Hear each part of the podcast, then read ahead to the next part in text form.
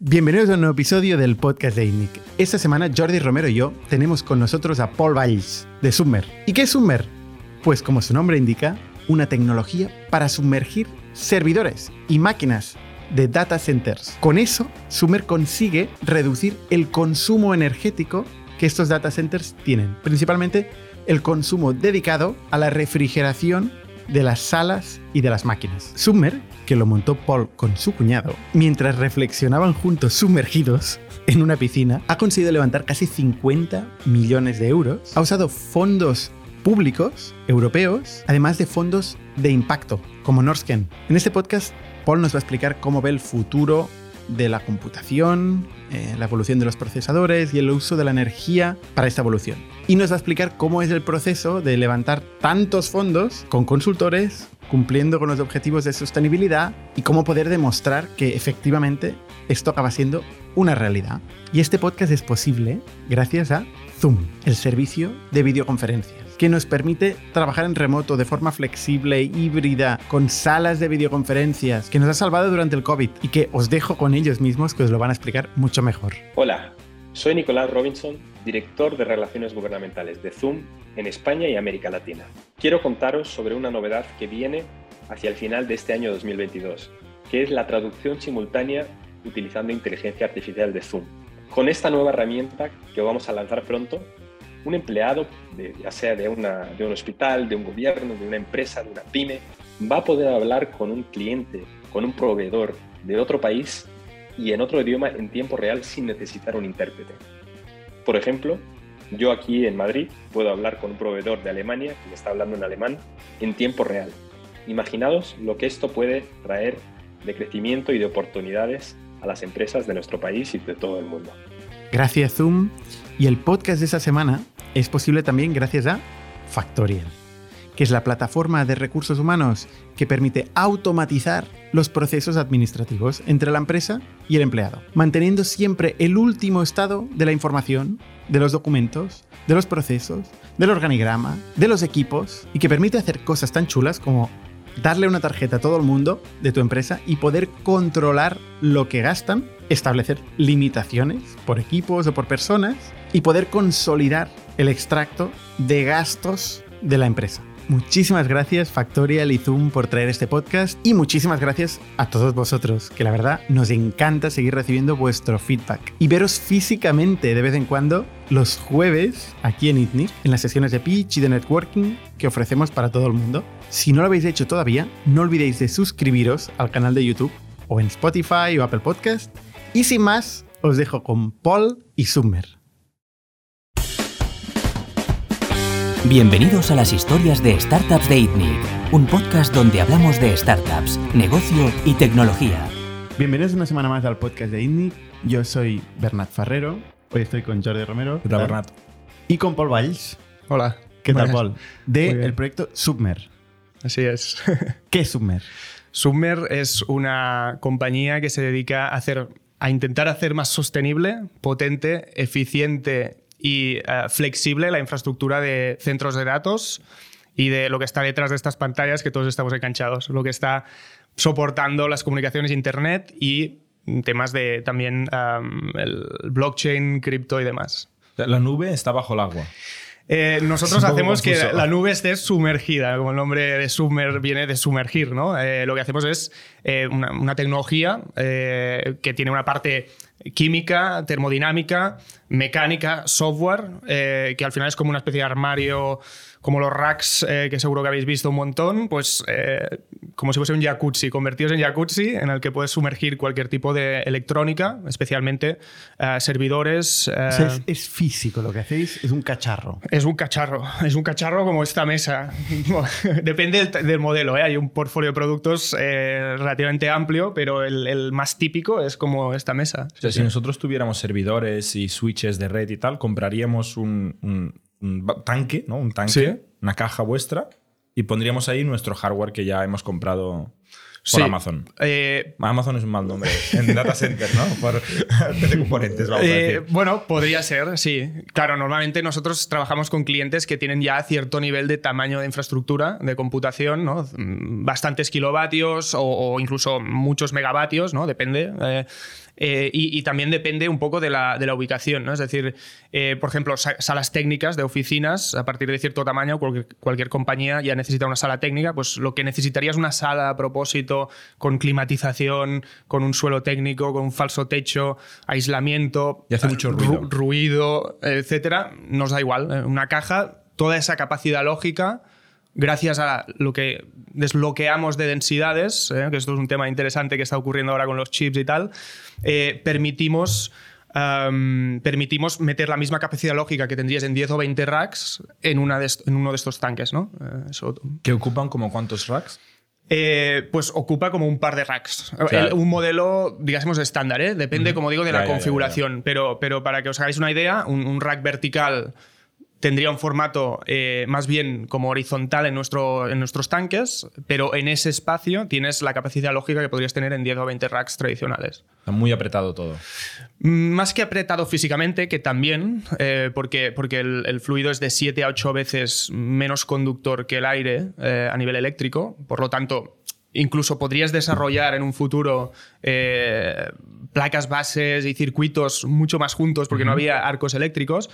Eh, aquí lo que, lo que podemos hacer es usar lo que se llama hardware hiperconvergente. Hardware que a día de hoy ya existe y que las compañías de semiconductores pues, eh, están ahora compitiendo eh, por densidad, porque seguro que, bueno, no sé si me estoy derivando de la pregunta, ¿eh? pero, pero creo que es un tema... Expláyate. Es un tema interesante el, el hecho de, de, de, ver que en los últimos 30 años, desde los 70 hasta hace, no sé, 2, 3 años, hemos pasado de chips de 2 vatios a chips de 200, o sea, hemos tardado como 30 años en, en llegar a, a estas densidades de chips. Y ahora, en, cuestión de dos, tres años, ya estamos viendo en los roadmaps de las empresas de semiconductores, como Intel, eh, chips de 600 vatios. ¿no? Y esto es porque seguro que habéis oído hablar de los nanómetros, de, los de la escala nanométrica los transistores, ¿no? Y esas compañías tipo, tipo la TMSC o, Samsung, eh, que, que, al final pueden fabricar hasta cierta escala, tipo 3 nanómetros, pero ya estamos llegando a los límites del tamaño físico en lo que, eh, puedes fabricar lo más pequeño posible los chips, ¿no? Eh, los, los transistores. Entonces, la ley de Moore lo que decía era, pues cada año doblamos la cantidad de eh, transistores en los chips, ¿no? Y por lo tanto, las aplicaciones, cuando iban demandando más computación, más capacidad lógica, pues derivaba también en que los semiconductores eran más potentes y por lo tanto pues iba un poco a la par, ¿no? Eh, y, vas pudiendo crecer la capacidad lógica de los chips metiendo más transistores. Desde hace poco esto ya no es así y ahora lo que tienen que hacer es son como una especie de, chips como con capas tridimensionales más grandes, eh, chips dentro de chips y unas arquitecturas más complejas para poder seguir creciendo con la necesidad pues, del AI, el blockchain, el metaverso y estas movidas. ¿no? Entonces, para poder hacerlo, requieren de más potencia eléctrica, o sea, admitir o tienen que eh, chupar más energía eléctrica. Por lo tanto, esa energía eléctrica, como una bombilla incandescente, en un 98% se transforma e irradia calor. Eh, por lo tanto, eh, ya no es un tema que no solo la tecnología que hemos hecho pues es muy interesante bajo el punto de vista de total cost of ownership, por varios beneficios que ya tiene a nivel de ahorros, sino que cada vez es más necesario, como en los vehículos hace décadas o, siglos que usan radiadores de, líquido con, intercambio de calor, eh, con, con líquido dentro de los radiadores. pues en la computación se necesita cada vez más líquido y se va a necesitar más líquido por un tema puramente de densidades. Lo, que dice es que va a haber una limitación puramente física en cómo se puede llegar a reducir los transistores y que la única forma de compensar esto es con más energía. Es decir, sí, para poder intentar seguir con ese incremento de potencia lógica y de procesamiento, eh, lo que hacen es hacer chips que son más potentes a nivel eléctrico eh, y los transistores pues, no pueden ser más eficientes por su tamaño a nivel eléctrico, por lo tanto, eh, intentan paquetizar. Entonces, vuestra estrategia con eso es, bueno, esta energía al final acaba produciendo eh, más calor, ¿no? Y tal, entonces sois capaces de, absorber esta, o este calor o reducirlo, mm, limitar el consumo de energía eh, por la pérdida del calor, imagino, y, y, con eso, pues, ser capaces de mejorar la productividad.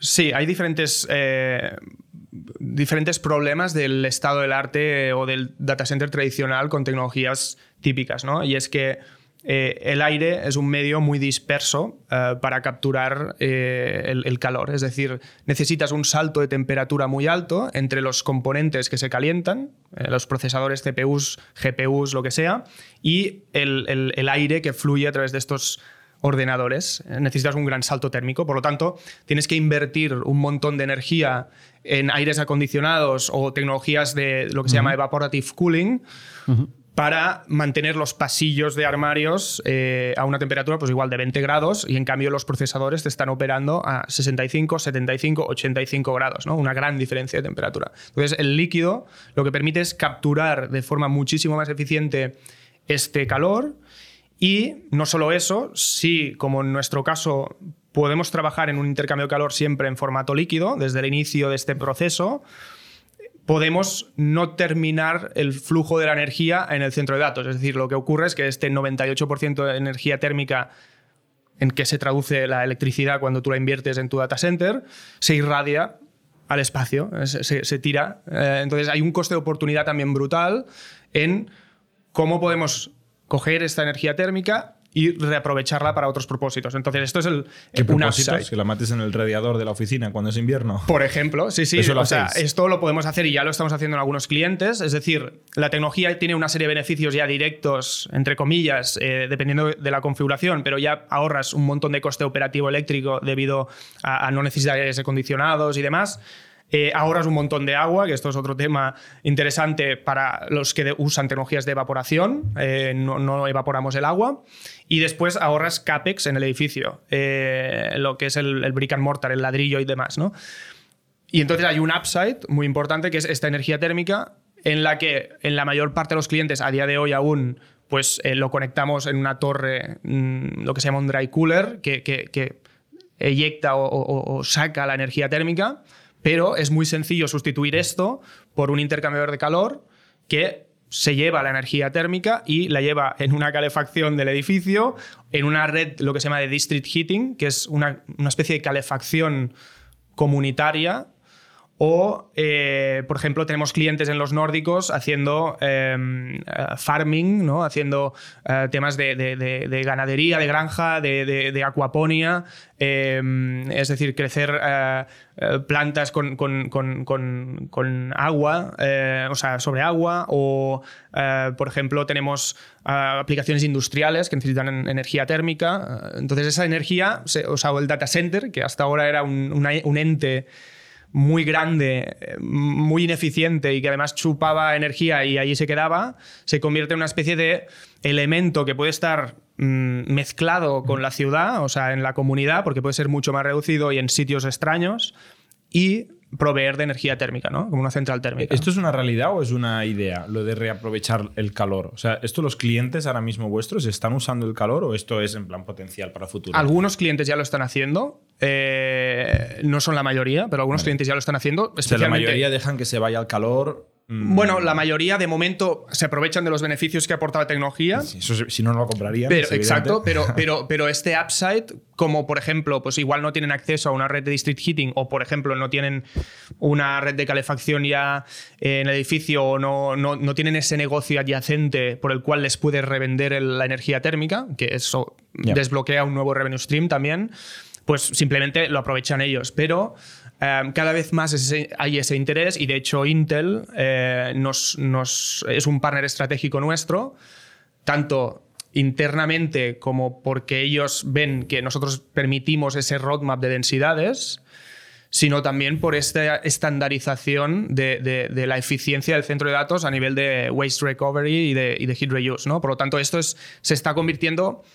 eh, se va a convertir cada vez más en, algo eh, más habitual y, más incluso regulado. Es decir, claro, mm. los, gobiernos buscan eficiencias en, distintas eh, áreas, incluyendo el mundo digital, digásemos, y cada vez pone objetivos más ambiciosos a nivel de cómo de eficiente tiene que ser tu infraestructura y cómo de cómo debes gestionar esta economía circular, waste recovery o heat reuse, que de otra forma se tira, ¿no? Tú vienes de de estudiar multimedia, ¿no? Yo vengo del mundo de computer science y de digital y de... Y de sí, sí, CPO en, en, Forex Street. Correcto.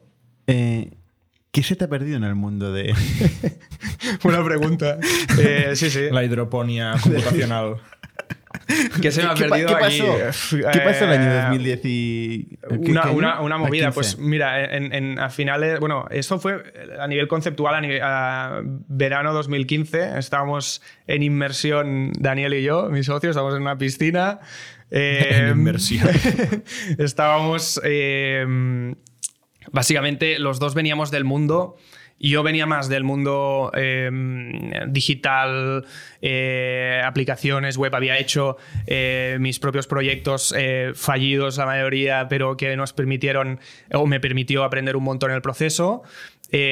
también estuve trabajando como product manager, entendiendo cómo hacer productos que encajasen con el mercado, trabajando con equipos de desarrollo multidisciplinar y, de negocio.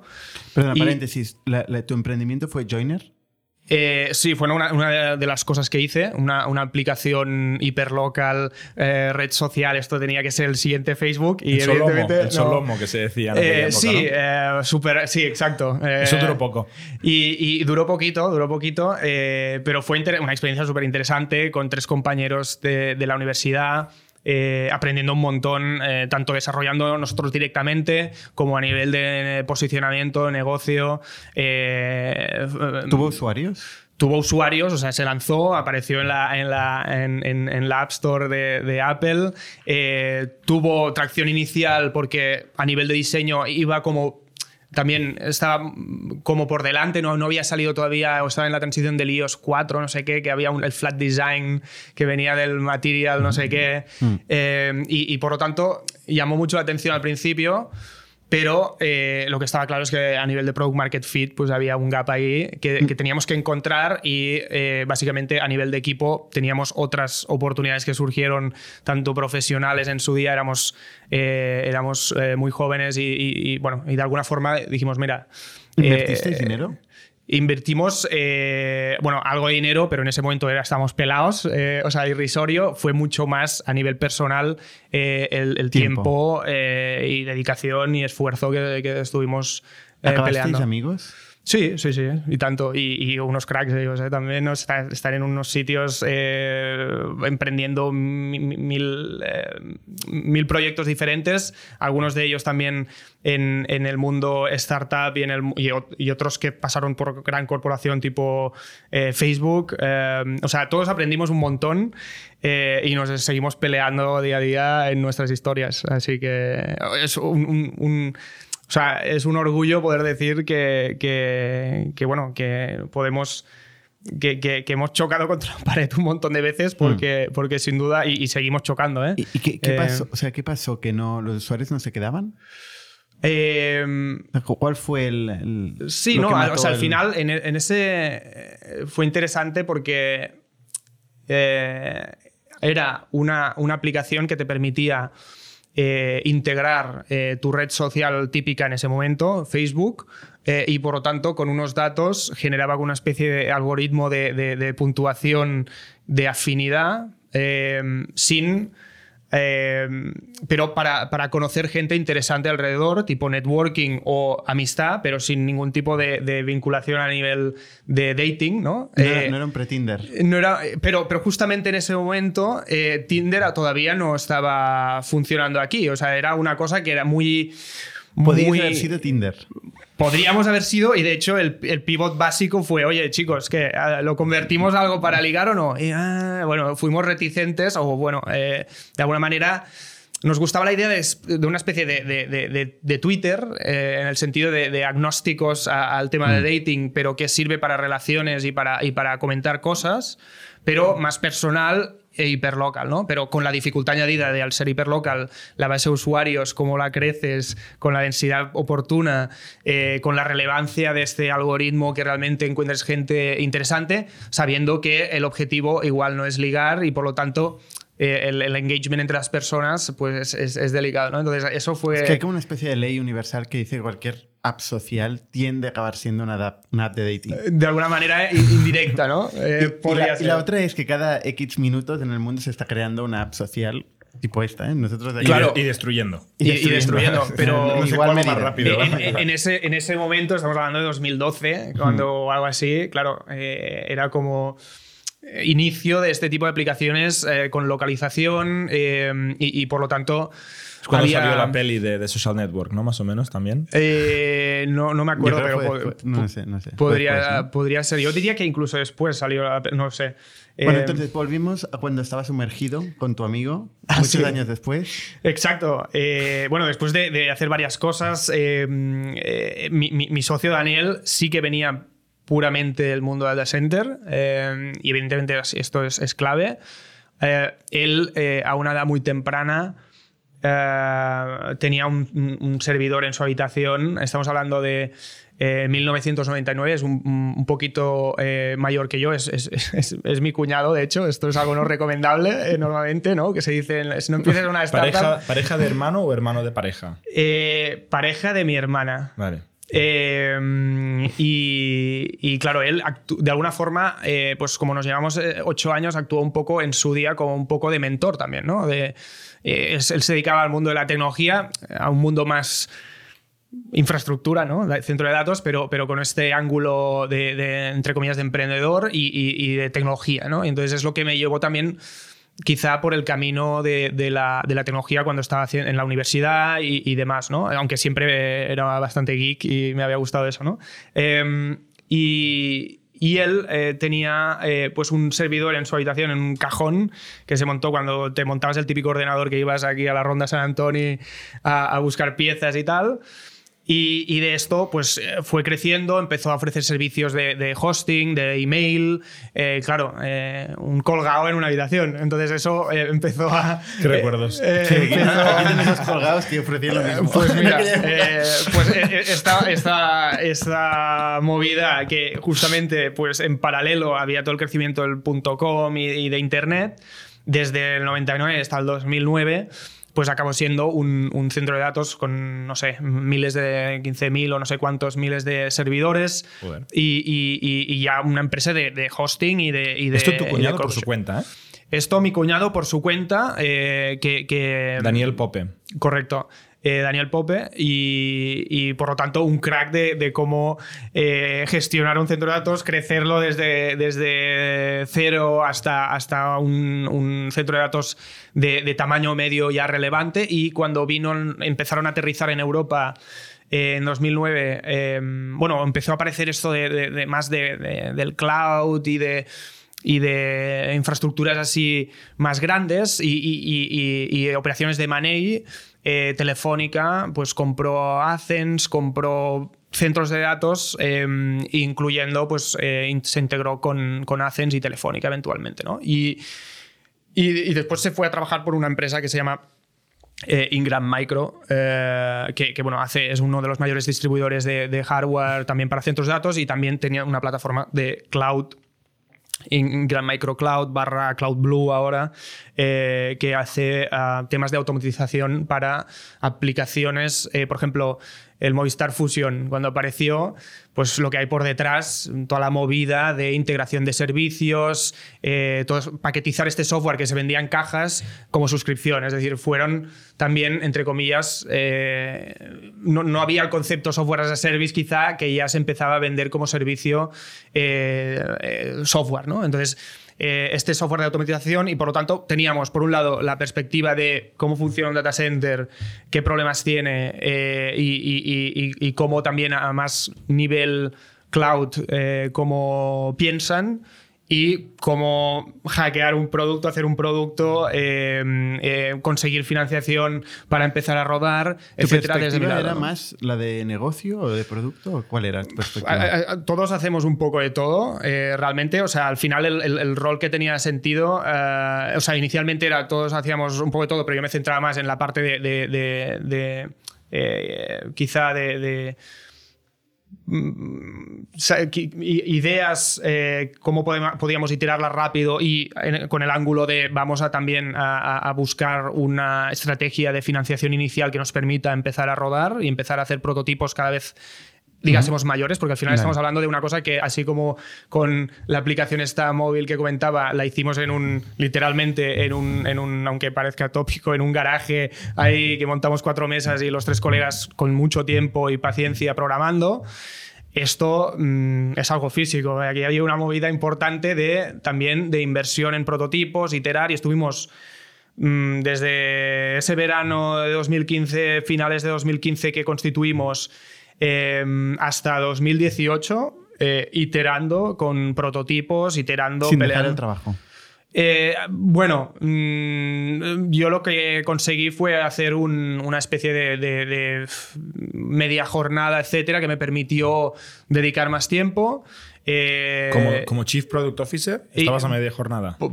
al final, al final, ya estamos hablando de 2000, no sé, eh, pude hacer ahí un, bueno, un, acuerdo por el cual venía a trabajar muy temprano, eh, pero me iba antes y, iba hasta muy tarde, pues me comía el ir a limpiar líquido no sé dónde, hacer no sé qué, montar el ir a, comprar piezas a no sé qué proveedor de válvulas y no sé qué, y después muy interesante, eh, pudimos eh, convencer a, unos ingenieros eh, retirados del mundo de la termodinámica y de, la y de la mecánica, podemos decir, o ingenieros industriales, porque nosotros ni idea, evidentemente, ni de química ni de termodinámica. entonces lo que hicimos fue unir fuerzas con estos ingenieros jubilados que para ellos era, pues, evidentemente, pues, bueno, una especie de distracción o, hobby eh,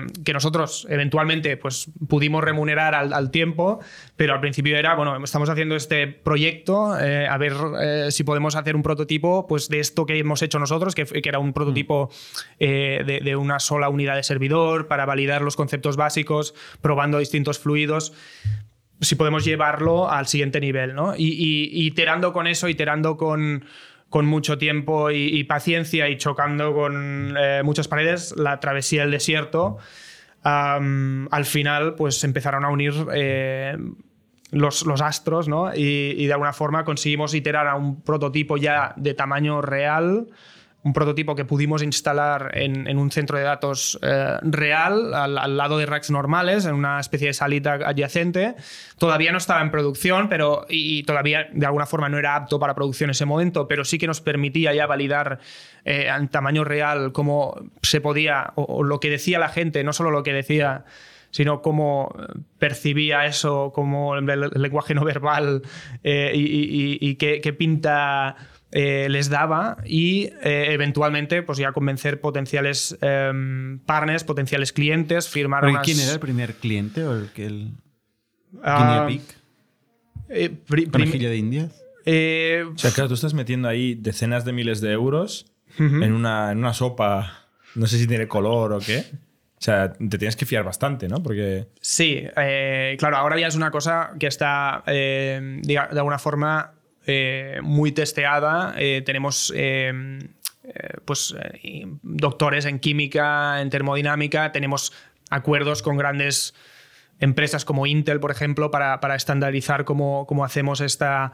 interacción con, con, la parte de IT, etcétera, ¿no? Pero evidentemente en ese momento era, ¿quién, fue el, primer, loco? ¿Quién fue? ¿Quién, fue, el primer loco? A ver, eh, claro, es que al principio también hacíamos muchas eh, pruebas de, de concepto con, con, clientes que igual tenían pues eh, parte del hardware o, o, tenían y, y entonces probábamos primero, y, que de hecho esto a otra escala, pero también con algunos clientes lo seguimos haciendo, ¿no? Es decir, el cliente pues, nos pasa hardware, hacemos un servicio de, integración y de, de, operación, le podemos pasar también unas pruebas de, testeo de, performance y después lo, lo integra, ¿no? Entonces es un tema más progresivo, realmente parece, o sea, evidentemente es un, leap of faith en su día, era importante, pero eh, conseguimos empezar a, y de esto va relacionado también con la parte de, inversión, eh, al tercer intento, después de mucho esfuerzo, eh, conseguimos un, un, SM Instrument fase 2, que ahora se llama EU Accelerate, no sé qué. Es un tema de un, grant eh, que, que nos permitió ya empezar a, también a, a fichar mucho más equipo y, después también en paralelo hubo una, una, ronda City y demás, ¿no? Pero en ese... ¿Pero quién, fue el primero? Pero eh, entonces... No, no, sí, sí. estoy, intentando hacer el recap porque va a caballo en esto, ¿no? O sea, la Comisión Europea ya eh, nos vimos que pudimos firmar unas MOUs con primeros potenciales clientes, incluyendo uno de Inglaterra, por ejemplo, y el CERN. Y entonces, eh, por ejemplo, estos dos fueron los primeros clientes realmente a tener unidades ya funcionales en sus centros de datos. Eh, y de alguna manera, los primeros clientes usuarios fueron eh, un, centro de datos de colocation de Inglaterra, otro, bueno, el CERN. o sea, no fue un ex cliente de tu cuñado. Ah, no, no, no. Claro, y en, España, imagínate. Que conocía personalmente no, no, no, que le dejaba hacer pruebas. Para nada. Fuiste directamente al CERN. Sí, sí. Eh, o sea, pero a través de. O sea, pero claro, o sea, una movida. No, no llegar al CERN fue. Eh, a través de un contacto que conocía a otro contacto, que después nos presentó a un técnico, que después pudieron ah, firmar una especie de, MOU o una, mm. una, carta de interés o Memorandum of Understanding y demás. Y a partir de aquí eh, pudimos, un, poco un pez que se muerde la cola, ¿no? Pudimos enfatizar el, interés de grandes instituciones en la tecnología, pudimos hacer que, Europa, pues las memorias estas al tercer intento, al primero ya conseguimos lo que se llama un, una nota mm, que permitía la inversión, pero por, va por orden de puntuación, entonces se gastan los fondos, ¿no? Entonces no llegaban los fondos, pero ya teníamos ese interés. Por lo tanto, cuando conseguimos eso, el CDT también te ayuda con una pequeña ayuda que se llama para proyectos europeos. También teníamos un, una financiación pública como principal instrumento al principio sí, al principio sí. Un modelo más curioso, ¿eh? O sea, nosotros estamos más acostumbrados a ir al mercado ahí Esto es muy con europeo, clientitos. Esto es, es, muy, europeo, ¿no? Muy europeo. Protocolos, notas, exámenes es, concursos. Eh, eh, es, dramático. Bueno, estáis aquí. dramático, aquí. No, dramático no es, aquí estás. Eh, no, no, aquí estoy, pero, pero sí, sí, pero es un tema burocrático, unos, unos fajos. El mercado también es muy dramático, ¿eh? Son, no, no, no, claro. Son unos fajos y a cambio te dan centenares de miles de euros. O sea, no está mal hacer fajos bueno, sí, y recibir centenares de miles de euros. Al, principio nos ayudó el, el NISA Jóvenes Emprendedores, que es bastante, mm. yo creo, más típico para compañías también de software apalancarse en él al principio, que te doblaba los, el capital social que ponías al principio. Entonces, los primeros prototipos a través de, de NISA, jóvenes emprendedores. Después vino una pequeñita ayuda. tenéis un prototipo vosotros, tenéis una máquina y medíais el rendimiento, ¿no? Hicimos una pequeña máquina al principio de todo. Para poder ¿eh? ver si funciona o no, ¿no? Sí. algo necesitáis tener físicamente. Exacto. Antes de eso hicimos un pitch a Y Combinator también, ¿eh? Es decir, que ya fuimos también a la línea de mercado, ¿eh? eh de 6.500 startups en el batch del 2015, que era como YC, se llamaba YC Fellowship, en la que abrieron a todo el mundo. de 6.500 acabamos en las últimas 100. Eh, con las interviews finales. Eh, ¿Con quién tuviste la interview? Eh, bueno, con Sam Altman. Ah, hablamos en su día en, unas. una de las reuniones y después con, no recuerdo el partner. Y dijo que no. Y de esas 100 seleccionaron a 15 o 20 y no estamos allí. pero el feedback que nos dieron era un feedback por el cual por el hecho de ir avanzando y validando cosas, porque en ese momento era fase idea, o sea, el prototipo era un prototipo que no era digamos, en ese momento no era ni funcional, era más bien para validar algunas cositas, pero, pero no, no era ni, ni funcional en ese momento, eh, nos permitió ver que valía la pena también eh, a nivel de compañía que eh, sería invertible en un futuro ¿no? y de gran mercado y, escalable. ¿no? pero sí seguíamos avanzando. ¿no? Eso nos dio también extra de motivación. Pero ya te digo, tres años de, comernos. ¿Y quién metió la pasta de los durante los tres años? Bueno, pues nosotros cada mes íbamos metiendo pues de nuestras nóminas, íbamos metiendo pues eh, algo de lo que podíamos para seguir manteniendo los prototipos. Poníamos los fondos propios, no sé si fueron, no sé, al principio pues empezamos con eh, bueno, lo típico para fundar la sociedad.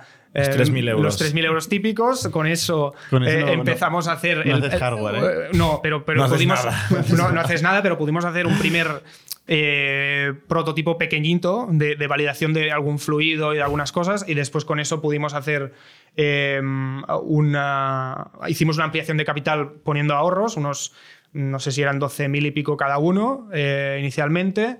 Después pudimos hacer el Jóvenes Emprendedores. Seguimos añadiendo cada mes, eh, pues, eh, no sé, algunos pocos mil, dos mil o así mensualmente íbamos metiendo para poder mantener un salario, pero al revés. Al revés, En lugar de ir cobrando mil, dos mil euros, pues, pagando no, no, no íbamos cobrando nada, entre comillas, íbamos tirando todo lo que podíamos a, mantener la máquina rodando y hacer realmente, eh, porque la visión la teníamos o sea, el convencimiento y la, visión en lo que estábamos haciendo era muy importante y la paciencia muy importante. Eh, y estuvimos así pues mucho tiempo em, concatenando pues eso, el, que si el INISA, que si algún préstamo bancario con garantías personales, evidentemente, para seguir metiendo gasolina. Eh, una ayuda del CDT que te daba 15.000 euritos, entre comillas, ¿eh? porque al principio esto es una pasta. ¿eh? O sea, la gente habla de millones y tal, pero, pero eso ayudaba muchísimo y, y, nos permitió también seguir con algunos prototipos. Y después, eventualmente, eh, entonces el gran cambio a nivel de financiación vino en, cuando conseguimos ya estas cartas, eh, tercer intento de la Comisión Europea, que llegó el, grande este de 1.300.000 del eh, del SMA Instrument y después también en paralelo, sin que entre ellos entre comillas, lo, supieran, es decir, que, fue, se alineó eh, una ronda SID de un millón de Mundi Ventures y, a partir de ahí, evidentemente, pues ya teníamos equipo alineado, ya teníamos Esto es un VC normal. VC normal. No tiene nada de público. No, no. VC, eh, mercado, como decías. Eh, y, a partir de ahí, pues, bueno, seguir. El equipo, ya habíamos trabajado con equipo que pudimos formalmente full time fichar y, ¿Vosotros fundasteis la empresa Partes de Iguales? Sí. ¿Y los roles? Los roles, ahora es el rol CEO, yo CSO. al final esto va muy bien de cara al mercado de data center, porque al final es el, el que tiene la, experiencia de data center y la experiencia de, de, lidiar con ciertos players del mercado, ¿no? y por lo tanto eh, esa seniority y esa expertise es clave. Y se puede centrar mucho en estas relaciones estratégicas con grandes proveedores de cloud, empresas de semiconductores. Y mi rol eh, de Chief Strategy Officer, para poner una etiqueta, al final pues tenemos gorros que en el día a día pues hacemos un poco de todo todos. Eh, y yo me dedico más a la parte de, también de, relación con eh, instituciones, inversores, clientes también. Esta mañana, de hecho, estaba eh, haciendo pues, una presentación. Em, empezamos con Asia y acabamos en Estados Unidos, ¿no? al final por los, las eh, zonas horarias y hacemos pues, eh, un poco de todo todos, pero ahora ya tenemos equipo pues, muy senior que puede dedicarse pues a, cada vez pues intentamos poner el esfuerzo en donde podemos aportar más valor ¿no? y ahora es más en estas partes más de relaciones estratégicas de, de y, de inversores de relaciones institucionales de por ejemplo, eh, evidentemente equipo, a medida que creces ya lo sabes de sobras, pues eh, organización, bueno, mil, ¿Cómo evoluciona después de esta ronda SIT, un millón de euros más, el millón cuatrocientos de SME Instrument? Y por cierto, el, el SME Instrument lo hicisteis con consultores, solos. Eh, lo hicimos con consultores. Em, se llaman... en su día se llamaba Visum Solutions, pero ahora se llama Arc, Arc Studio. Em, Em, ¿Y cuántos llevó desde, desde empezar a hacer todo el fajo de, del papeleo, digamos, hasta tener el dinero en el banco? ¿De tiempo? ¿Cuándo nos llevó? Pues eh, mínimo, yo creo, año y medio, dos. Eh, Ostras. Sí, sí, fue, claro, travesía al desierto, o sea, es que fue dramático. No recomendable si no puedes pagar nóminas en unos meses, meterte en este lío, ¿no? Eh, claro, pero como no pagamos nóminas, eh, eh, éramos nosotros, ¿no? Mm. En ese momento era, era bootstrap. pero sí que pagáis alquiler y pagáis bueno, otras cosas, ¿no? Alquiler, poca, sí, pagábamos para estar en el centro de datos y tener una mini oficina. Pero era algo que con este, este dinero que íbamos poniendo cada mes, junto con los prototipos que teníamos que ir haciendo, pues... Si hubierais sabido que levantabais este SME Instrument, ¿hubierais ido a buscar el millón de euros de Mundi Ventures? Sí. Igualmente, ¿eh? Sí, sí, yo creo que sí, sí, o sea, al final estar en el mercado eh, de, Venture Capital eh, es necesario en nuestro caso. Eh, ¿Cuáles fueron los siguientes hitos de financiación para la empresa? Después de estos 2.400.000 euros.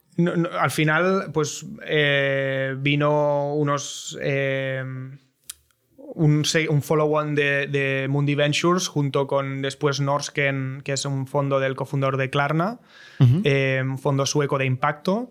Eh, y un, eh, el Tim Reynolds, que es el ex eh, el, cofundador retirado de, Jane, Street Capital, que es un, fondo de arbitrage de Wall Street que entendía muy bien los pains de, de la infraestructura y lo que cuesta todo esto.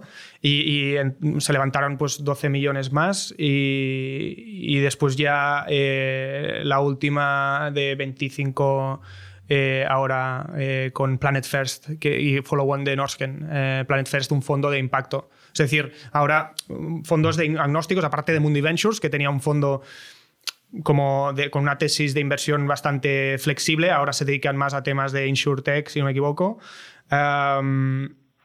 y, pero después ya han sido fondos de sostenibilidad, impacto. ¿Y quién hace el fundraising, tú o tu socio? yo. Eh, y va muy bien, ¿eh? porque, porque, porque él se puede centrar en, en, en, las relaciones de, más de estratégicas de, de, los cloud providers y, y, los semiconductores y demás. Y, de alguna manera añadimos un poco esa filtro, ese filtro. Sí, pero lo repartimos, o sea, al final en el día a día hacemos de todo eh, y nos repartimos mm, cualquier tipo de cosa, pero esta parte más de fundraising le permite, yo creo, una, un filtro que, es interesante para, porque al final distrae, distrae un montón, ¿no? O sea, al final es una movida. Eh, y, claro, nosotros somos una, una compañía entre comillas, compleja de, de, de, de, posicionar frente a un VC, porque a un VC eh, lo que le gusta normalmente, un software as a service o, algo de software, eh, esto es un poco más exótico. Eh, estamos hablando de algo hardware, pero hardware tipo infraestructura, ciclos de venta muy largos, seasonality, budgets, enterprise, B2B. ¿Quiénes son los clientes típicos? Claro, hay, clientes típicos eh, que serían, por ejemplo, mm, supercomputing, uh, high performance computing, cosas de, digamos, la Fórmula 1 de, centros de datos. Em, o sea, el top, lo más sofisticado bueno, y más... cosas que necesitan pues, alta computación, potencia, densidades. Em, y en este sentido, mundo de, blockchain, cripto y minería, eh, que es un mundo son grandes empresas o son frikis con No, no, son grandes empresas. porque después son también, ahora ya nos hacen caso los, los top tres grandes proveedores de cloud. Eh, no puedo decir el nombre, pero ya os imagináis, Microsoft, os podéis imaginar cuáles son. Eh, nos hacen caso los, como digo, los, los top gran, pero tienen un ciclo de venta especial y son especiales. Esta gente evidentemente necesita sus cosas a su manera, ¿no? Eh, pero después también tenemos telcos, mm, veréis de, Telefónica, por ejemplo. Em, eh, tenemos empresas tipo semiconductores tipo Intel, veréis varias pre-releases de, Intel. ¿Qué hace Intel? Em, ¿Lo vende a sus clientes enterprise? Bueno, nosotros para Intel somos más bien un partner eh, estratégico para la parte de, por un lado, y, públicamente sobre todo la parte de, sostenibilidad y de, net zero y de reusage of heat y cómo hacer más eficientes y sostenibles las infraestructuras y, de alguna forma que puedan integrar o, estandarizar, estandarizar soluciones así para sus clientes. Y después eh, lo que decía de las densidades, ¿no? Es decir, tienen que buscar maneras de poder hacer compatibles estos roadmaps de densidades con tecnologías que permitan operar estos nuevos chips de altas densidades y, si no tienes líquido, eh, no puedes operarlas, por lo tanto, mm, el, estar interesados en tecnologías líquidas es clave, ¿no? Eh, eso, en el caso de Intel es más bien un partner más que un cliente final, ¿no? Pero evidentemente pues también es como una especie de, canal. Eh, ¿Cuánto compra de media un cliente? También depende bastante, es decir, como no tenemos una muestra eh, estadísticamente, o sea, es, que hay mucha variabilidad porque son, es un cliente, o sea, tenemos una parte como más long tail de, pequeñas instalaciones y demás, entonces comprará, pues, mm. no sé, 100K, 200K, eso es lo pequeño. 100.000 eh, euros, 200.000 euros. Pero después tenemos clientes que son, purchase orders o, contratos de 10 millones, ¿no? Eh, entonces eh, ¿Cuántos clientes tenéis?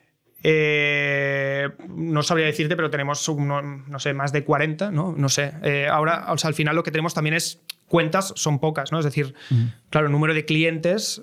Mm, si Amazon es cliente, no hace falta más clientes. Es decir, hay, mejor tener. Hay, como grandes cuentas. 5.000 millones de euros de neveras. Claro, hay grandes cuentas eh, y, son, por decir algo, pues hay 200 grandes cuentas, por decir algo, y después hay. Pues, en el mundo. Mm. o sea, el tamaño de mercado son 200 grandes cuentas. Mm, o sea, como digo, ¿eh?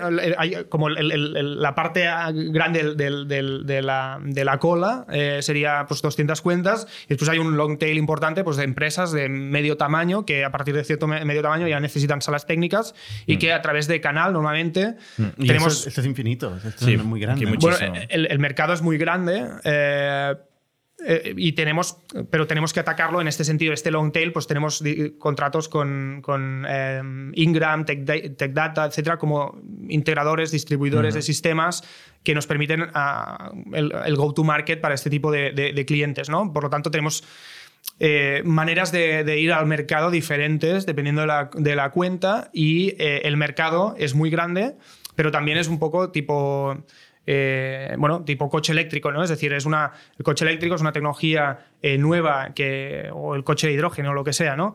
Que, que, está penetrando y cada vez se necesita más y cada vez mm, va a ir a más por un tema, digamos, fundamental de sostenibilidad, energía y energías fósiles y demás, pues en nuestro caso el estado del arte es eh, un, océano azul, entre comillas, de... de, no hay competencia en eso hay, muy poca, o sea, hay poca competencia, eh, competencia directa que, tenga una tecnología parecida. Son tres eh, players, cuatro y demás, pero a nivel de competencia directa estamos muy bien posicionados. Realmente, objetivamente, podemos decir eh, ventajas y, tenemos modes como compañía, ¿no? estas barreras de entrada relevantes. Em, ¿Cuáles pero, son? ¿Cuáles son? Porque si ahora quiero hacer lo mismo, ¿qué me frena? ¿Tenéis alguna patente? Sí, o sea, tenemos un portfolio de patentes, tenemos eh, varias patentes en la parte de, lo que se llama el Cooling Distribution Unit, que es este cerebro del sistema que gestiona el, fluido. Eh, tenemos, eh, ahora estamos haciendo una patente nueva porque teníamos una del fluido, vamos a hacer una nueva con deprecando la anterior por, añadir, digásemos, mayor protección a la parte del fluido, aunque realmente el fluido, la estrategia es más bien ser flexibles o colaborar con las empresas eh, químicas eh, o con varias empresas químicas más eh, empresas de semiconductores para garantizar la supply chain y para, y para de alguna forma estandarizar ¿no? y, que, y, que, y que se perciba como como una, una tecnología que, que, no genere un, un lock-in en el sentido de, de, para un gran proveedor de cloud, por decir algo, pero evidentemente tenemos know-how y IP en, parte de fluido, tenemos eh, IP eh, en la parte del, del, form factor de los tanques eh, y los diferentes form factors, en las interfaces entre hardware y nuestras máquinas. Todo esto está patentado. Tenemos ¿Y crees que esto protege bien? Exacto, es decir, esto es una parte y, y esto ayuda, evidentemente. Son patentes que, que, para que alguien pueda hacer lo mismo tendrá que hacer workarounds en distintos lugares, por lo tanto, añade eh, añade una barrera de entrada, añade complejidad, pero no es como, no sé, eh, una compañía tipo Fractus que hace antenas para los móviles y que, la patente o las patentes son de una cosa muy concreta y la antena la tienes que hacer así y, por lo tanto eh, pueden hacer un modelo de licencia, ¿no? nosotros no estamos en un modelo de negocio de licencia, aunque podríamos licenciar seguramente parte de, de tecnología, sino que, eh, lo que lo que hacemos nosotros es una solución, ¿no? Eh, la solución que te permite hacer tu infraestructura más sostenible, potente, tal, ¿no? Entonces, la ejecución. Eh, nuestra, nuestra barrera de entrada también es la ejecución, cómo podemos, cómo estamos organizados e intentamos aplicar metodologías más ágiles del mundo del software y del mundo de, lo que conocíamos nosotros en la, industria del, hardware o de la infraestructura. Mm cómo tener el, full stack de la tecnología, es decir, somos la única compañía que realmente tiene este full stack de entendimiento de la parte de termodinámica, química, mecánica, eh, software, etc. Y por lo tanto, si hay cosas que vale la pena integrar, de alguna manera podemos hacerlo relativamente rápido, eh, porque tenemos mm. la capacidad de mm, hacer prototipos y, de, y, de, fabricar contemplando todas estas tecnologías e ingenierías. Por lo tanto nos permite ir mucho más rápido y el competidor más directo que tenemos, eh, que, que lleva 10, 11 años en el mercado, nosotros en la mitad hemos avanzado mucho más rápido. ¿Cómo vais a avanzar los últimos tres años en facturación? Eh, básicamente en facturación, aquí os diré el orden de magnitud, más o menos. O sea, estábamos eh, el año pasado en, siete cifras. Eh, y este año pasaremos. ¿Cuántos son siete cifras? Ya estamos. Esto es un millón. un millón son siete, son Sí, entre un millón y diez millones son siete cifras, pero en contratos, ocho, bien entradas las ocho. Ocho cifras son diez millones. Sí, a partir de 10. Eh, Esto el año pasado. Eh, a nivel de facturación, eh, estuvimos en 7 cifras. a nivel de contratos. ¿Qué, diferencia hay? Claro, es que esto es otro tema importante. No, no, vendemos software. Compromiso futuro. Claro, es decir, bueno, al no vender software, no podemos cobrar una suscripción y facturarla. Nosotros vendemos el producto. Y luego hay que shipearlo. Claro, hay que fabricarlo y, enviarlo. Y se factura cuando se envía. Y se factura cuando se envía. Eh, y tardáis, en, producirlo. O sea, contrato significa que ya está vendido, pero falta entregarlo y con lo cual facturarlo. Sí, eh, y eh, bueno, puede haber contratos que sean contratos que, sabemos que por el proyecto, pues igual tarda, hay unas fases y, por lo tanto se tarda más en desplegar, ¿no? y al final lo que, lo que, claro, todo esto de la supply chain evidentemente es un poco pain eh, porque, porque nos afecta, pero hemos podido diversificar eh, y, estamos haciendo a nivel tanto de ingeniería como a nivel de, supply chain, es decir, de cómo diseñamos el producto, cómo, cómo nos proveemos de los materiales y, desde dónde y dónde fabricamos, lo hemos ido diversificando. Es decir, el año pasado eh, y el anterior sobre todo lo anterior, principalmente hacíamos todo en, cerca de Barcelona eh, y ahora eh, tenemos una fábrica en, Texas, eh, otra que estamos haciendo, arreglando y, escalando aquí también como principal base y después en Taiwán también un laboratorio de desarrollo. sí, entonces tinglao y este año vais a, vais a llegar a los 10 millones o más de 10 millones. Sí, o sea, eh, este contratos, eh, contratos eh, fueron bien entrados las ocho cifras y, este año digeriremos a nivel de revenues buena parte de eso. y, bueno, el que viene, por ejemplo, qué estima? Eh, ah, justo, es que no, no, no, puedo decir la cifra exacta, me sabe mal porque no, estamos. Es que no, lo puedes decir porque no, porque no tienes una bola de cristal. No, bueno, no tengo. me la puedo decir porque no tengo una bola de cristal, ojalá, y es mucho menos previsible, entre comillas, que, que un software as a service que tienes unas suscripciones, el churn y un eh, lifetime value, y, puedes más o menos calcularte algo más extrapolado. Todo el mundo piensa que el SaaS es muy fácil. No, no, no, no, no, no, digo que sea, no, digo que sea fácil, pero hay frameworks y playbooks con los cuales puedes mapear un poco lo que aquí, estamos explorando. Eh, yo no me cambio ningún eh, día, ¿eh? Por tener que, fabricar aquí cacharros, mandarlos a otro ver, supply chain. Bueno, depende. Cada uno lo suyo. sí, pero al final es una cosa súper. ojalá, ¿no? Pudiésemos tener esa bola de cristal. pero, pero más o menos, ¿qué aspiráis a hacer en los siguientes dos, tres años? Hombre, esperamos llegar a, facturaciones de más de, 100 millones en los próximos eh, em, años, eh, pero no me puedo mojar porque todavía estamos modelando, estamos haciendo, no estamos en mercado ahora, no estamos levantando eh, y estamos trabajando con, con, el, con, el, consejo y con los financieros para entender, ¿no? Pero también como es un estadio, o sea, es una compañía que está trabajando con, con grandes empresas, tenemos también como, bueno, tenemos que ser conscientes. Puede hacer un salto muy bestia. ¿No? Podría potencialmente hacer un salto muy bestia. Podría hacer un, salto muy bestia. Si de golpe Amazon nos dice, oye, mira, todos los call centers van a llevar eh, vuestro, sí, claro. vuestro líquido. te compra la empresa, ¿no? Si hacen esto. No. Un Amazon o un Intel sois suficientemente pequeños como para que si sois una empresa no necesariamente si tienes más de uno de estos big cloud providers. Lo que hemos intentado es mantenernos agnósticos, es decir, no, una cosa, otra ventaja de competitiva es que hemos sido la única compañía de, de competidores directos que no se ha casado con una corporación. Es decir, hemos mirado de financiarnos con Venture Capital agnóstico. Mm. Eh, ¿Os han intentado comprar o Nos han intentado, nos han hecho alguna... Bueno, hemos recibido uno o dos eh, tiradas de caña en este sentido, pero no las hemos eh, no las hemos seguido. no habéis picado. No, no, o sea, ninguna oferta concreta ni demás, pero no nos. O sea, estamos ahora en, la, en la base de, lo que puede llegar a ser algo muy, muy grande, ¿no? Pero también es cierto, dependerá pues, de, la, curva de adopción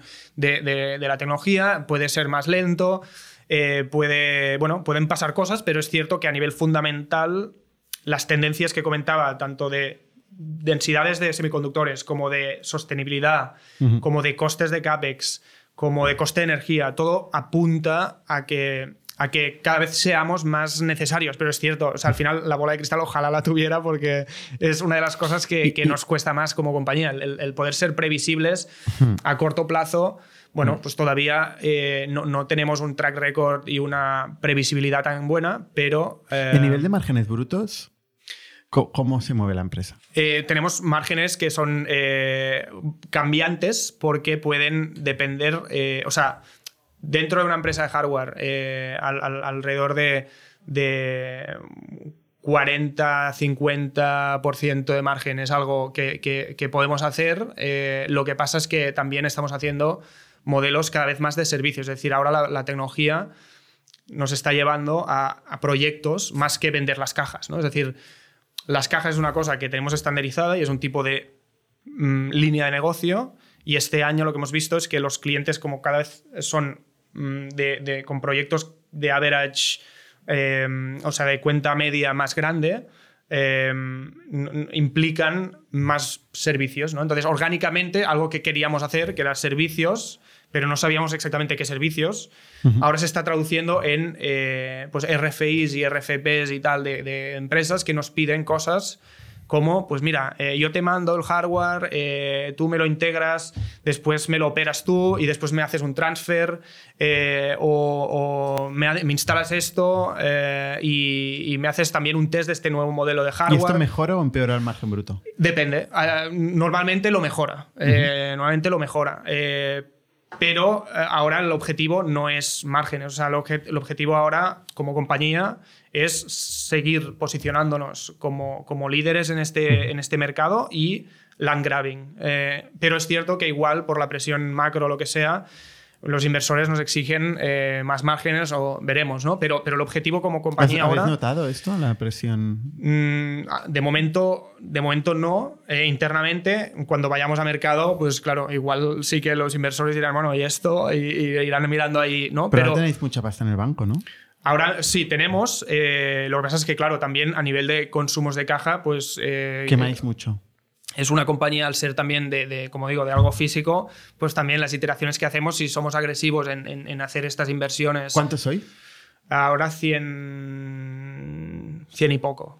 ¿Y qué parte de ingeniería producto versus venta? Eh, yo diría 40%, o sea, bueno, 30 y pico y 30 y pico por ciento. Eh, más o menos front office es eh, equivalente a ingeniería a nivel de tamaño de equipo. Vale. ¿Y el otro 30 son eh, operaciones, claro, tenemos operaciones, fabricación, tenemos gente de, supply chain, gente de finanzas.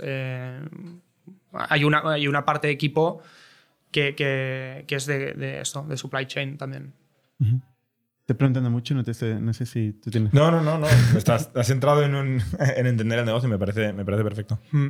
El, el tema este de, de, fondos de impacto, esto descubriste que había ahí un filón em, con, el, con, el, tema este y, bueno, desde el principio, ¿no? Y conseguiste convencer a mucha gente en este ámbito. O sea, aquí se juntan un, un mercado en tendencia, que es el tema de la computación, con, el mining, con el blockchain, con el AI, con todo esto, ¿no? Cada vez más necesario. Y se junta que también hay una tendencia a nivel de financiación de invertir más en impacto. Sí. Em, ¿Y veis las doble, la doble oportunidad? O, bueno. Sí, a, ver, lo que hemos visto es que mm, recientemente, desde el 2000 bueno, recientemente, de 2018 a 2019, el, el, número de fondos relacionados con temas de impacto yo creo que hay, interés creciente. Eh, a nivel de regulaciones también pues, se hace más énfasis. Por las noticias ahora se habla un montón de, del medio ambiente. Hace cuatro años igual no era la norma, ¿no? Por lo tanto, es algo que ayuda. Eh, pero, pero aún así, eh, el tipo de inversores suelen a veces venir, pues, no sé, un fondo mm, normal de, o más agnóstico a nivel de, de tesis de repente abre la línea de, sustainability o, fondo clean tech, lo que sea, porque hay un poco de tendencia y porque atraerá más dinero de los LPs. Y, pero igual eh, lo que busca sigue siendo software, ¿no? Se tienen el impacto y el no impacto. ¿Qué, pesa más? ¿Qué pesa más a la toma de la decisión ahí? ¿El impacto ecológico o el retorno financiero? Eh, o sea, ¿dónde te apretan más? Bueno, ellos, claro, ellos están evaluados por los dos eh, y tienen métricas eh, y carries y movidas basados en, el impacto su sueldo depende. En parte depende de la, del impacto. ecológico. Exacto. incluso no sé si es 50-50 o algo así. sí, es interesante. Pero por ¿cómo, lo tanto, ¿cómo lo mides esto, no? claro. ¿Cómo lo mides? ¿Cómo lo estandarizas? El concepto de impacto es un, es un concepto complicado de medir porque de entrada montar una empresa es impacto. También, sí, sí, impacto social, bueno, económico. Puede ser bueno o malo. O sea, impacto es seguro, pero hay impactos malos. Hay empresas que. Bueno, si haces algo que contamina. Una tabacalera. Bueno, vale. ¿No? Por poner un ejemplo. O sea, hay impactos malos y, hay, una empresa de armas, no sé, hay, hay, empresas que generan impactos literalmente, ¿no? Pero, pero vosotros, por ejemplo, o sea, una cosa que me preguntaba yo es, eh, ¿tenéis que demostrar los kilovatios año que ahorráis el, carbono que. Es que no sé cómo se mide esto. Sí. Pero habéis hecho un estudio auditado, igual que las cuentas financieras están auditadas y muchas veces evaluadas por un tercero neutral, ¿vosotros hacéis esto con el impacto también? Claro, eh, nosotros lo que hacemos es, eh, o sea, eh, estandarizar unas mm, métricas de, de impacto Estandarizar significa inventarse, ¿no? Entiende o sea, Yo lo estandarizo. Eh, eh, depende. Algunas sí que son. Eh, nos las tenemos que sacar de la manga, entre comillas, porque es algo nuevo. Pero otras sí que. Es el problema pero otras sí que están en el mercado, ¿no? En el, nuestro caso, pues hay lo que se llama el, Power Usage Effectiveness, una movida ahí que se inventaron que es el ratio entre el consumo total de la instalación, incluyendo cómputo y cooling principalmente, conversión de corriente alterna continua y demás, partido por el cómputo. Cuanto más cerca de uno, más eficiente. Y, un segundo, zoom ahí. Eh, sin vosotros, ¿qué porcentaje te gastas en aire acondicionado y qué porcentaje te gastas en CPU o cacharros? Eh, pues. A ojo, ¿eh? Sí, no, a ojo, básicamente el, 40 y pico por ciento de media de la industria. ¿eh? Si eres Google en el Polo Norte, será menos, evidentemente. Mm. Pero si estás en España o Middle East, más. 40% eh, de media eh, se va en mover aire, refrigeración. Eso es lo que vosotros elimináis en un 90 y pico ¿Significa que la gente que trabaja ahí pasa calor entonces? Eh, depende, ¿no? O sea, eh, claro, es que la gente, no trabaja mucha gente en un data center. Eh, está pensado Los pocos desgraciados que quedan ahí. No, no pasa que los pobres no se genere calor, pasan el mismo calor que había en el espacio. Bueno, no, no, exactamente, porque el, pasillo frío está frío. Realmente entras en el pasillo y dices, bueno, en verano, qué bien, ¿no? En invierno, joder. pero, pero en nuestro caso, claro, en las máquinas intentamos que el calor se vaya a través del sistema líquido pero también irradia el calor. o sea, el agua caliente calienta el espacio. Sí, irradia algo de calor, entonces puede que haya calor. y, lo que hacemos. Estamos igual que antes.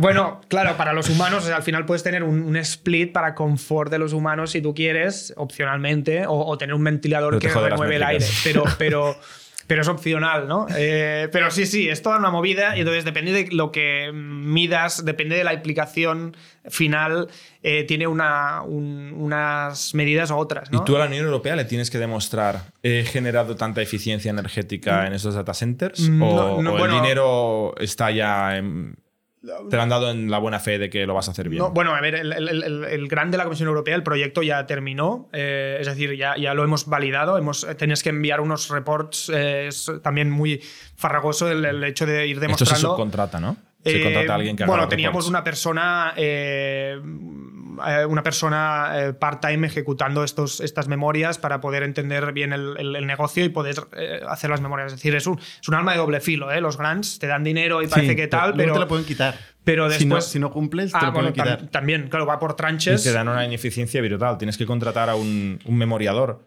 para ir documentando pues, El technical writer que hace. Eso, o sea, pero, claro, en ese momento fue.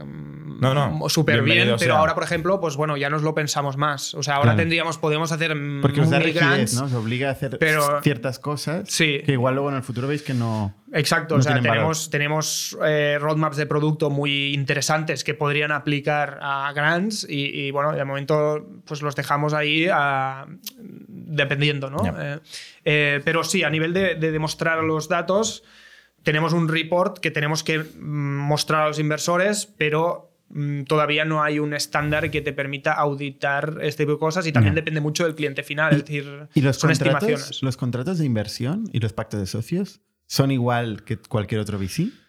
¿O son un poco más friendly? Ah, por, el hecho por de ser ser impacto. Eco-friendly.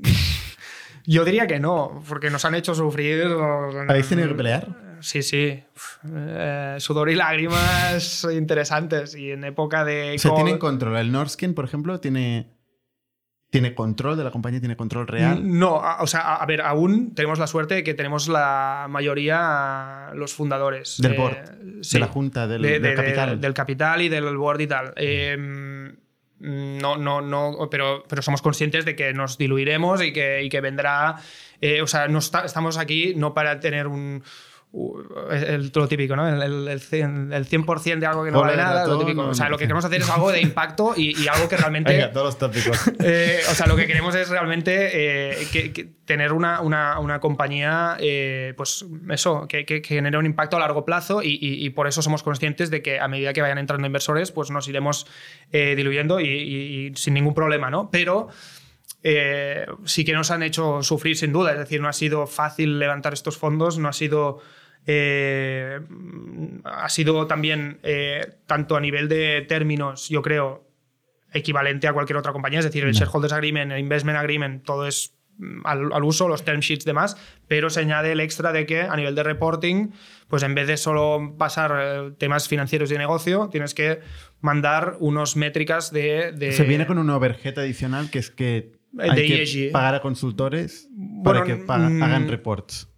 Bueno, más que pagar a consultores, que también podrías intentarlo, eh, que, de hecho, mm, mm, comentándolo con los inversores, "Oye, oye, esto mm, lo hacemos con consultores, ¿cómo es mejor? Al final, para poder hacerlo bien, te comes el, el tema de que haya un responsable en la compañía que se dedique a mm, mirar estas métricas. Eh, tenemos a un tipo ahí que es un crack de hacer eh, infografías y reunir datos y tal, y, y se dedica a buscar estos datos y ponerlos en, en- en- un formato de reporting, ¿no? Y- Pero es un overhead. Una pregunta, Paul. ¿Tú crees, has hablado del, del ESG? ¿Cuál es la correlación entre un buen renting de ESG y un buen impacto en la economía, la, no, la ecología, la sociedad eh, en una empresa como la vuestra? ¿Se correlaciona en alguna manera o tú simplemente tienes que contratar señores que hacen in- infografías y en realidad la empresa es la misma que si no lo hicieras? Eh, yo creo que, que, que tiene cierto. O sea, que aparte del overhead este de burocracia y de gestión, tiene el hecho de dar más objetividad dentro de ser una cosa nueva y que tienes que ir viendo cómo lo haces. Te da cierta visibilidad y te ayuda a, a centrar cierto foco en esto de manera más estructurada, que después deriva especialmente en nuestro tipo de cliente, que son grandes empresas, que tienen que son empresas cotizadas, que tienen lo que se llama el non-financial reporting. Es decir, las empresas cotizadas cada vez tendrán que aportar datos no financieros, sino de ESG. Por lo tanto, O sea, si- que es una herramienta de marketing. En Es tu una caso, te herramienta ayuda a vender a grandes corporaciones que tienen a su vez Ya. un O sea, report de ESG que claro. lo hacen porque tienen que hacer el informe. En, en nuestra, en nuestra es- las RFIs que recibimos de, de- de grandes compañías ya nos preguntan sobre temas de ESG. Entonces, si ya tenemos estos datos estructurados, podemos. Pero es un poco meta, ¿no? O sea, les preocupa el ESG tuyo porque les afecta al suyo y al final, o sea, Eh, sí, impacto. ¿Has hecho algo diferente que impacte el ecosistema, la ecología o la sociedad bueno, gracias al claro, ESG? te- te o a sea, la hora te- de la verdad, ¿eh? Algo, Bueno, algo con ver, impacto. Te, te ayuda, como digo, ¿eh? seguramente habrá compañías que esto lo tienen que hacer porque tienen que pasar por el tubo y, y- y demás. Pero comercialmente, por un lado, nos posiciona mejor y además claro. nos podemos poner la etiqueta de lo que se llama eh, o se llamará Green Investment, que es, eh, es inversión que está considerada eh, sostenible o más eficiente y lo puedes, lo puedes reportar como tal. ¿no? Por lo tanto, a nivel comercial tiene este ángulo, a nivel de tecnología y de impacto real hace que cuando tú tomas decisiones, no solo por los valores de la compañía, que ya eran así desde un inicio, pero te fijes más en estos temas y que tu supply chain, pues si un proveedor te fabrica algo en no sé dónde, en, mm, una región en la que son menos eficientes y, por lo tanto la granularidad que tú tienes de, de, dónde viene la energía para desarrollar eh, lo que estás haciendo o dónde se va el waste de los materiales que estás haciendo o la biodegradabilidad de los materiales que estás usando pues te lo pensabas dos veces antes de ir al barato eh, y, entonces vas a uno que igual... sí, que ves un impacto real en cómo tomáis decisiones gracias a tener ese reporte. Sí, o sea, nosotros, como digo, a nivel de valores Aparte del marketing, ¿eh? Sí, o sea... a nivel de valores ya intentábamos, evidentemente, pues eh, tener esto en mente, pero esto te obliga a estar más focalizado en esto y, por lo tanto, si a nosotros nos obliga que somos una, una startup, scale-up, que, que es más entre comillas, eh, con esa mentalidad desde un inicio, una gran empresa que, empezó igual siendo una oil and gas, ahora tiene que ser una empresa energética, ¿no? No puede ser una oil and gas quizá tanto como era hace décadas y por lo tanto tiene que pasar por el tubo, pero de rebote hace que inviertan en tecnologías verdes, se enfoquen en visiones de compañía más sostenibles. Entonces yo creo que sí, pero es un palo. Eh, mientras hablabais, me acabo de acordar de una excursión que hicimos tú y yo al Mare Nostrum. Y que nos contaron que habían descubierto. ¿El Mare Nostrum, eh, ¿trabajáis para ellos o no? Eh, es un supercomputador. Sí, sí, sí, no, no, no, podemos decirlo oficialmente, pero sí, ahí hay todo un tema de, con el Mare Nostrum 5 y, eh, Ahí nos contaron que metieron unos plafones que hacían rebotar el aire del aire acondicionado y con eso mejoró la eficiencia ¿Tú te acuerdas de esto? Sí, porque es una cosa rarísima. Para la gente que no lo conozca, eh, recomendamos que busquéis Supercomputador Mare Nostrum porque es precioso. Sí, es, el, más, el, más, bonito del mundo. Es el más bonito del mundo con diferencia. está en una eh, iglesia. Está en una iglesia. Flotando. Y, hay, es como una película de ciencia ficción, ¿no? Hay un supercomputador que es un montón de racks y ordenadores y cables y tal en una construcción ahí con unos paneles de cristal. Es precioso, realmente. Y sí, me acuerdo que nos explicaban unas movidas interesantes. Sí, sí, y tiene que ver con. Bueno, tiene que ver Pero con. no había agua. No había, agua. No había Era todo aire. O sea, lo puedes dar ahora para acabar de. Ahora, evidentemente, ya están mirando el, tema líquido porque se va a hacer un ordenador, superordenador eh, pre-exascale o cerca de exascale, ¿no? Significa que todavía más operaciones flotantes por segundo y todas estas cosas que, estas métricas que usan los superordenadores. Eh, pero si os fijáis, ¿no? esto que decías del plafón es muy interesante porque cuando tú diseñas un centro de datos tienes que diseñarlo como un proyecto de ingeniería eh, en el que piensas en la termodinámica del propio edificio y haces simulaciones CFD de estas de termodinámica y si metes un plafón aquí y un pingüino hmm. allí y no sé qué, hmm. pues te quita el hotspot, ¿no? el punto caliente del rack. ¿no? Esto es una cosa que bajo nuestro punto de vista con la tecnología que hemos hecho, esto ya es algo que intrínsecamente nuestro sistema ya está diseñado para fluir de manera eficiente dentro del tanque, ya está calculado Tú necesitas espacio, pones la caja y ya está. ¿no? Oye, si, eh, si, ahora nos escucha, eh, yo qué sé, Amazon y os ofrece 100 millones de euros por la empresa, ¿vendéis? Eh, no. 100, ¿eh? 100 millones. No, no, no, no, no, podríamos vender, no, creo que no. ¿No? No. Pero, pero... ¿No podríais? ¿Por qué no podríais? Bueno, o sea, al final es que yo creo que no tiene sentido de momento. Eh, aunque habría que pensarlo. ¿eh? Pero, ¿por qué no podríais? es una pregunta trampa. eh, no, a ver, no, yo creo que. Jordi nos, deja que, tiene, tiene, un hashtag. ¿eh? Hablando de cientos de millones. Eh, a ver, eh, no más que nada porque, y sobre todo porque, porque estamos aquí para, para el. O sea, no para un quick win, que sería evidentemente la hostia, ¿no? Eh, pero, pero, pero no creo que sea el momento para, para salir o para vender. Es una oportunidad en la bola de cristal muy importante. Bueno, ah, veo que es un... Y la veis bien protegida, porque claro, siempre puede haber otros sí, que la quieran.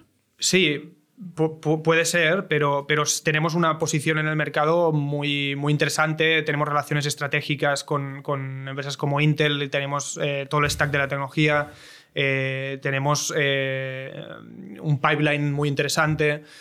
Es decir, ahora no tendría sentido, eh, no tendría sentido vender, pero evidentemente. Pero hay que mm, pensarlo un poco. Ah, sin duda hay que pensarlo y, evidentemente. Y, a nivel de, company building, de desarrollo de la compañía, ¿habéis desarrollado un, equipo de senior management, eh, ¿no? de, un, comité de dirección que viene de la casa o que habéis contratado fuera?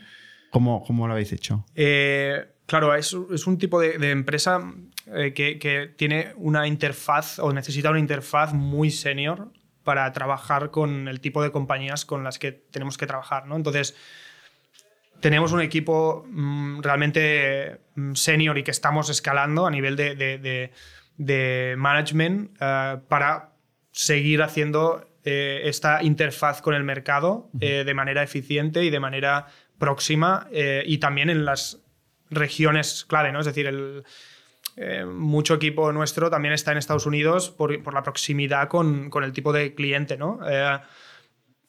Pero después, eh, perfiles o sea, sí, habéis ido a buscar senior management. Sí, tenemos eh, el ex corporate VP de, de Intel, 35 años en Intel, eh, como un, un, rol estratégico, advisory clave en la parte de front office. Tenemos.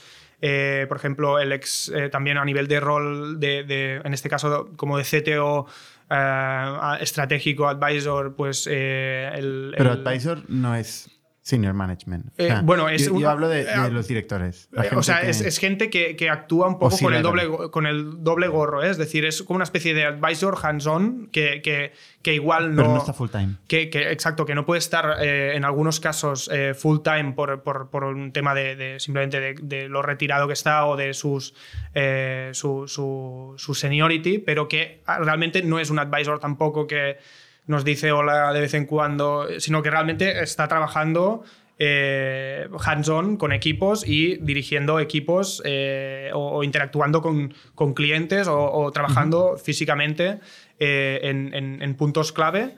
y, por ejemplo, pues, el exdirector de infraestructura de, de, Apple y de Yahoo, por ejemplo, ¿no? que también para estas relaciones estratégicas nos, nos va muy bien. Pero después tenemos C-Level totalmente full time, también muy senior, es decir, gente con eh, experiencia en, em, compañías como Ingram, ¿no? es decir, ex jefes nuestros, ex compañeros muy seniors que, antes habían trabajado con nosotros, que conocíamos bien, que sabíamos cómo trabajaban, pero también cómo trabajaban con otros equipos y eh, de alguna manera fichando equipos, ¿no? es decir, em, pudiendo atraer a algunos equipos de trabajo y, ahora pues eh, un poco intentando eh, escalar la organización de la manera más, eh, de alguna manera potente posible para la siguiente fase, ¿no? en la que tenemos que trabajar con distintos tipos de cliente, eh, con distintos go-to-market. entonces está... ¿Y tu relación con, con tu cuñado cómo, cómo ha evolucionado? bueno, seguramente tienes más relación tú que tu hermana. Eh, bueno, sí, a ver, mi hermana se queja un poco de esto a veces, eh, pero no, muy buena, eh, la verdad, muy buena. O sea, o sea, ya nos conocíamos desde hacía muchísimo tiempo y siempre había sido muy buena. Y yo creo que esto es clave, porque si no hubiese sido buena sería, sería bueno, yo creo imposible, ¿no? O sea, es muy buena, hay mucha confianza, somos trabajamos juntos muy bien, pero también podemos ser independientes, eh, o sea, muy flexible. Sí, eh, muy contento y, ¿En las comidas familiares habláis de, líquidos? Siempre, a ver, siempre sale el, tema de vez en cuando, intentamos separar o intentamos eh, no sobresaturar el tema, pero, pero sí que nos preguntan y sale el tema, pero sí, sí. Si tuvieras que recomendarnos una, un libro, un podcast, yo qué sé, algo que te haya influido positivamente, más allá de, de tu cuñado, eh, ¿Qué nos recomendarías? igual puede ser una persona pública, ¿eh? Ya, eh, la verdad es que eh, tengo, a ver, no, tengo una persona referente o un libro referente. en su día, cuando estaba más en temas de, de, software y de, y de, apps y demás, y peleándome con el Product Market Fit, en su día el, el Demon Test, ¿no? ese libro de, clásico de, cómo realmente preguntar las cosas, entender el feedback de las personas. Pero después Daniel mismo, pues como decía, actuó como mi, socio actuó como un mentor en su día, ¿no? Eh, y, ahora pues estar muy al día de, un poco eh, bueno, tendencias y cosas, por ejemplo, pues me gusta mirar Hacker News, por ejemplo, y, noticias tecnológicas eh, que, muchas veces no tienen nada que ver con mi día a día, pero que conectan ciertos puntos. y bueno, al final, básicamente, yo creo que me han influido cosas pequeñas muy diferentes, ¿no? Eh, o sea, cosas que igual no tienen nada que ver con, con mi día a día, eh, que me parecen curiosas y, más bien esa inquietud, más que una persona, un libro, una cosa, ¿no? Bueno, yo siempre pregunto, esto es muy difícil cuando te preguntan eso, que se te ocurra algo en particular. Sí, no, la verdad, no, no. Oye, pues eh, muchas gracias, Paul, por contarnos vuestra experiencia. La verdad es que tiene muy buena pinta. Eh, sería genial que un proyecto así de hardware saliera de aquí. A ver, a ver, hay mucho trabajo por hacer, eh, hay mucho trabajo por hacer, pero bueno, pero muy contentos y seguimos con esa visión. A ver, a ver. Muy bien, enhorabuena. Muchas gracias. Y hasta la semana que viene. Somos un ecosistema de startups tech de Barcelona, creadores de Camalún, Kipu y Factorial, entre otras. Ofrecemos más de 5.000 metros cuadrados de coworking a startups y organizamos eventos diarios para discutir negocio y tecnología hasta la saciedad. Desde ITNIC Fund invertimos en equipos con capacidad de construir grandes productos y negocios. ¡Te esperamos!